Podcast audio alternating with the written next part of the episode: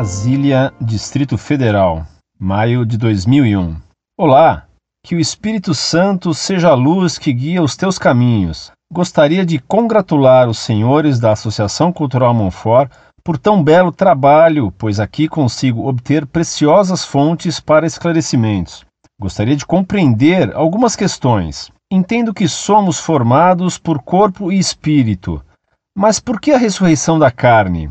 Pois imagino eu, na minha ignorância, que podendo habitar na glória de Deus em corpo espiritual apenas, seja um estado de vida superior ao carnal.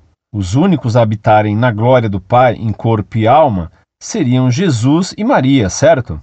Mas como entender a assunção de Elias? Pois está escrito: E indo eles caminhando e conversando, Eis que um carro de fogo com cavalos de fogo os separou um do outro, e Elias subiu ao céu num redemoinho. Bom, Elias teria sido levado ao seio de Abraão em corpo e alma? Após a descida de Jesus à mansão dos mortos, então Elias estaria no paraíso em corpo e alma junto com Jesus e Maria? É isso? Se não, para que o arrebatamento? Grato. Prezado Salve Maria, muito obrigado por suas palavras de apreço por nosso site. Quanto à ressurreição da carne, esse é um dogma de fé expresso no Credo. Nós somos seres feitos de alma e corpo, e não de espírito e corpo. Nossa alma é espiritual, isto é, não é constituída de matéria. Por isso, o homem é o centro de toda a criação, contendo desde a matéria mineral até a alma espiritual. O ser humano foi feito por Deus com corpo e alma. Daí nós somente poderemos ser plenamente felizes no céu com Deus possuindo nossos corpos. Sem o corpo, nós não estaríamos íntegros. E esta é uma primeira razão pela qual ressurgiremos. Na vida terrena, fazemos o bem ou o mal, por decisão livre de nossas vontades.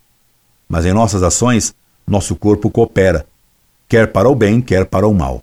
É justo, então, que sejamos premiados ou punidos também em nossos corpos, que usamos na vida como um instrumento de nosso querer. E está aí uma segunda razão para a nossa ressurreição. Fomos punidos pelo pecado de Adão, recebendo uma natureza decaída, tanto na alma quanto no corpo. Pelo batismo, tivemos nossa culpa original paga pelos méritos de Cristo. A ressurreição de nosso Senhor é a prova de que a culpa original foi resgatada. A ressurreição gloriosa de Cristo é o anúncio de nossa própria ressurreição no final dos tempos, quando seremos julgados no juízo final.